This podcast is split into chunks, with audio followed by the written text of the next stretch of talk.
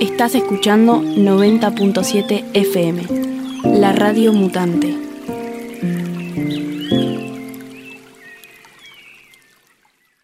Bien, eh, estamos aquí transmitiendo directamente desde Estero, Arte y Biología, y vamos a entrevistar a Mora y a Nati de El Bosquecito, de este espacio cultural que ya hace tanto tiempo, hace casi 10 años o más de 10 años que están activando en la zona de Hernández y que queremos conocer eh, cuáles son eh, las iniciativas que están llevando adelante y también las vicisitudes que están atravesando en este momento con, un, con una situación conflictiva en el plano eh, judicial, si se quiere, eh, por unos reclamos mm, que de alguna manera son un poco, ellas nos van a explicar, fuera de lugar, creo.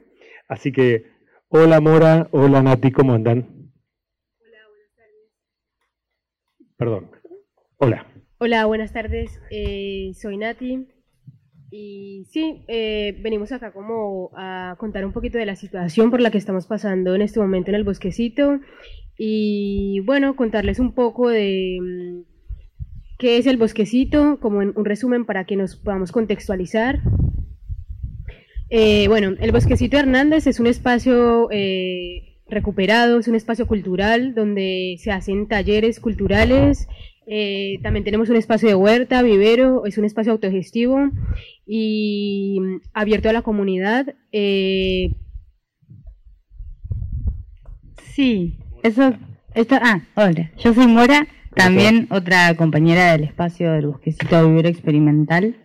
Em, como decía Nati, eh, somos un territorio recuperado y también agregar que funcionamos como un almacén de semillas que son producidas agroecológicamente. es como uno de los objetivos del proyecto del, del bosquecito. Y también contar un poco que bueno, la organización del espacio es autogestiva, apartidaria y abierta a la comunidad. Este, también reproducimos plantas nativas, tenemos un vivero, eh, trabajamos con intercambio eh, y si no, bueno, eh, puede ser a través del pago de las plantas, pero no es excluyente, digamos, la idea es brindar ahí un acceso a la comunidad. Em, y bueno, en este momento estamos teniendo una problemática bastante coyuntural donde el espacio se ve en amenaza porque tenemos una sentencia de desalojo firmada por un juez em, que bueno que se ha dado de manera irregular y, bueno estamos pidiendo a la comunidad que, se sume a la lucha del bosquecito para que pueda pueda seguir de pie, ¿no? Okay. Eh, sabíamos de la situación que estaban atravesando en este momento. Eh, ustedes son, como mencionábamos, una asociación civil que ya tiene 10 años, y los 10 años son de funcionamiento en, ese mismo lugar. O sea, ustedes hace 10 años que funcionan en lo que era la ex fábrica Fasacal, ¿verdad? Sí, hace 10 años que funciona el bosquecito, hace eh, menos igual que somos una asociación civil, pero estamos hace 10 años, nosotros eh, con compañeros que también han pasado por el espacio, que por ahí ahora no están, eh, hicimos una recuperación del terreno porque una vez que la Fasacal, que es la fábrica de cal que está al lado del bosquecito, eh, es abandonada, estuvo 30 años sin que nadie se haga cargo, ni la municipalidad, ni, ni los dueños de la sociedad anónima Fasacal, y eh, empezó a funcionar como un basural para el barrio, porque muchos camiones de basura de la municipalidad desagotaban la basura ahí y, digamos, nadie tomaba cartas en el asunto. Entonces, cuando se decide recuperar el pulmón verde que, hay ahí en Hernández, eh, se hace un trabajo comunitario de, de limpieza y eso es parte de la recuperación ¿no? del territorio que, nombramos. Cuando decimos que es un territorio recuperado es por eso, porque esa fábrica de cal termina convirtiéndose en un pulmón verde y, y bueno, de alguna manera fue a través del trabajo comunitario de limpieza y, eh, y construcción. Bien.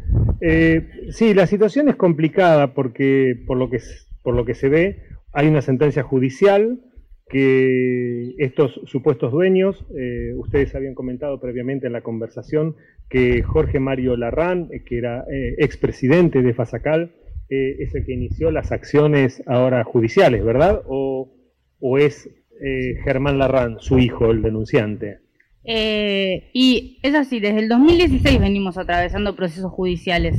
En un principio es Jorge Larrán quien denuncia, en 2016 a dos participantes del bosquecito cuando todavía no estaba la asociación civil em, y es una denuncia penal por usurpación, la cual es denegada porque en realidad no se comete delito de usurpación, sino todo lo contrario, lo que se hace con el espacio es recuperarlo, nadie actúa de manera violenta para, para estar en ese lugar, sino que se le da una utilidad a un espacio abandonado durante 30 años que es para la comunidad y que es para la reproducción de semillas libres.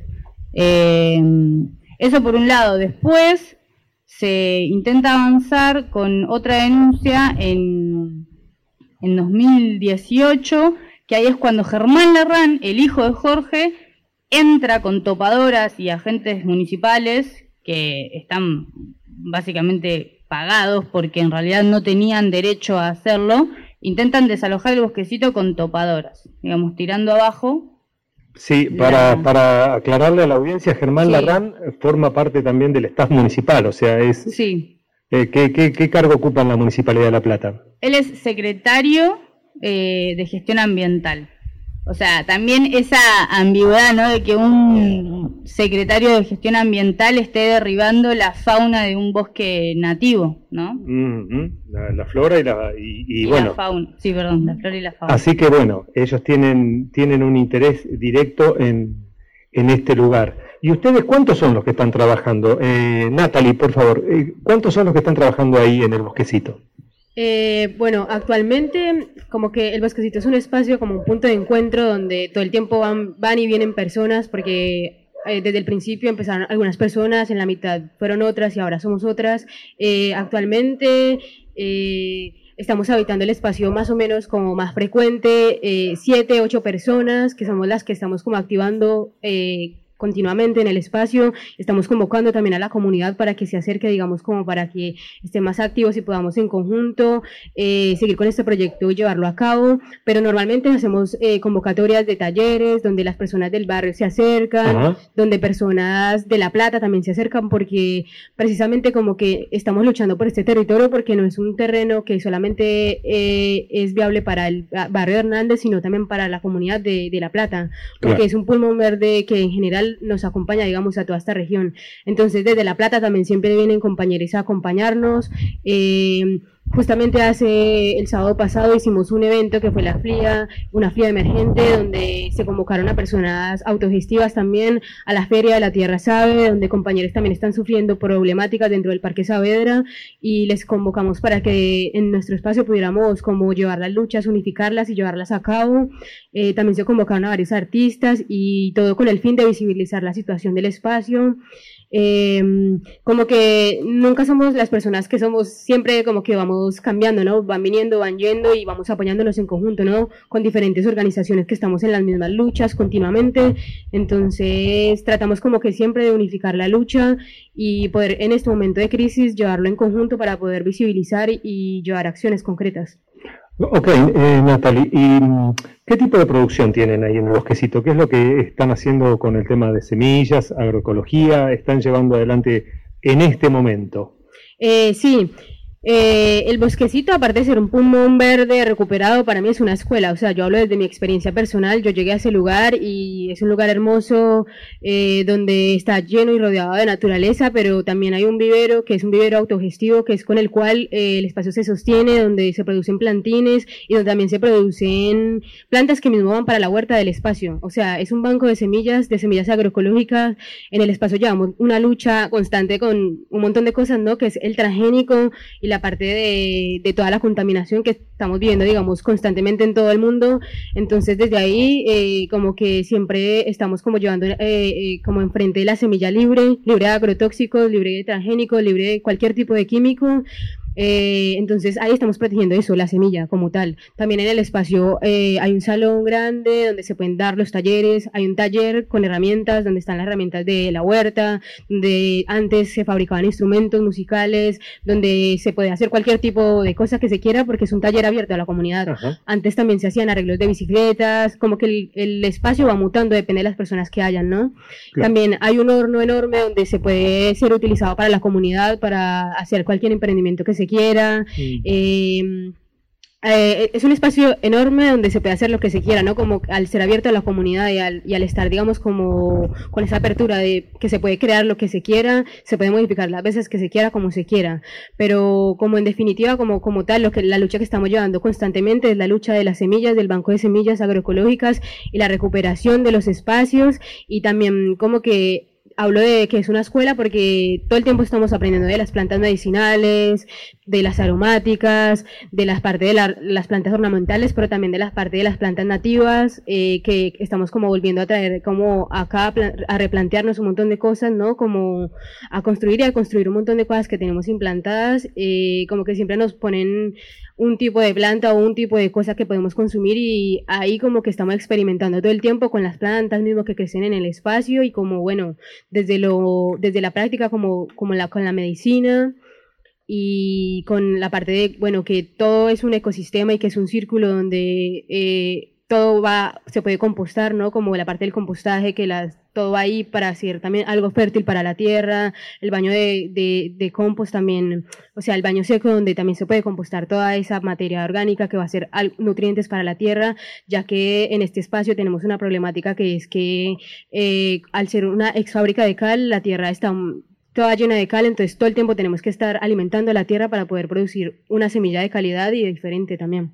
Sí, eh, es llamativo que habiendo tanta falta de acción cultural de parte de un municipio, eh, justamente gestores del municipio se encarguen de retirar del circuito a gente joven que tanto necesita la expansión cultural de la ciudad, ¿no? en vez de estar apoyando movimientos culturales de jóvenes, este, se los trata de borrar de, del mapa, eh, llevando adelante acciones que de alguna manera son un poco de dudoso, de dudosa ética.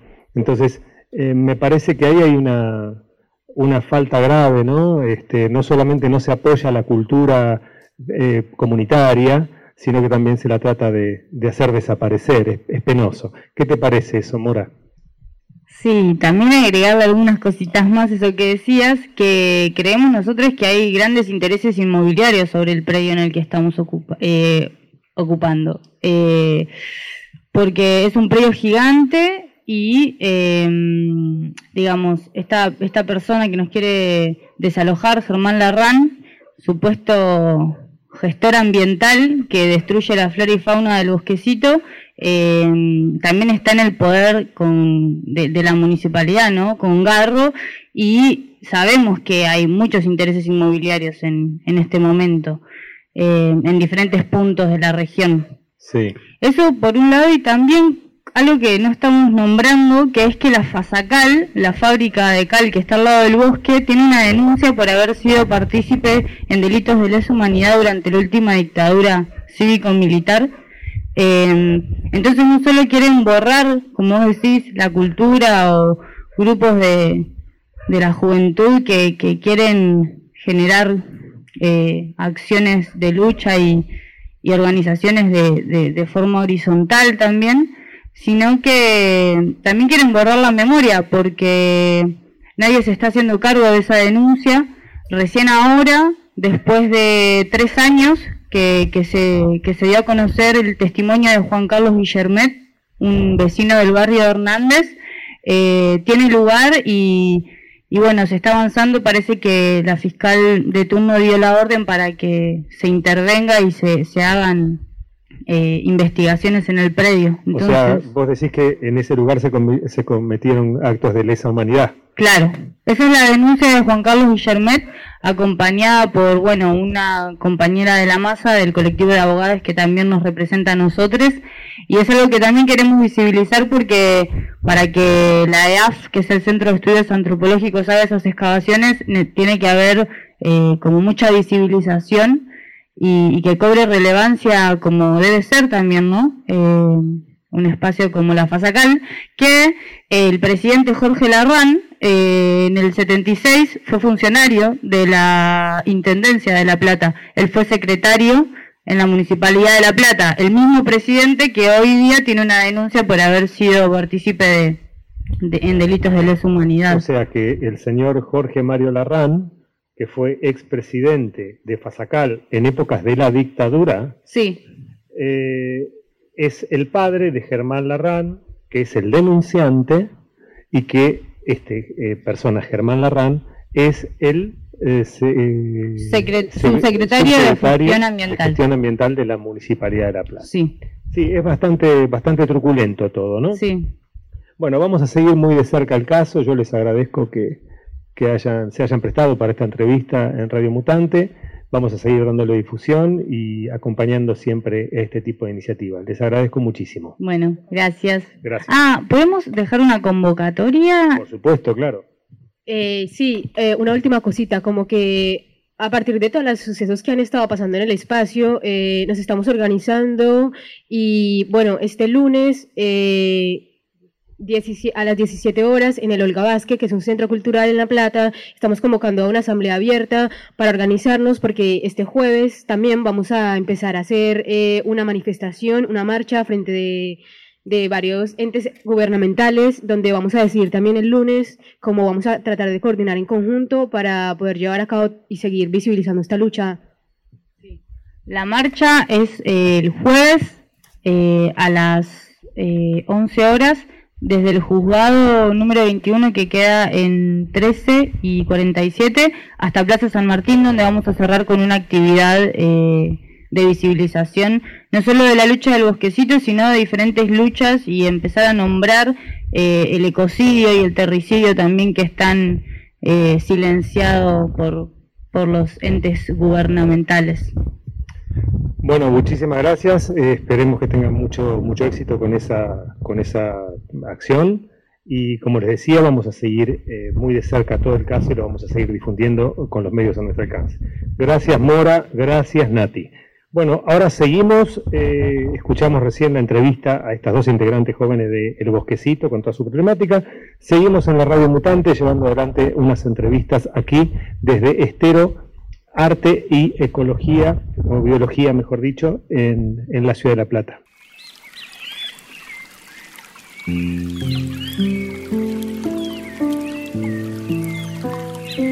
Estás escuchando 90.7 FM, la radio mutante.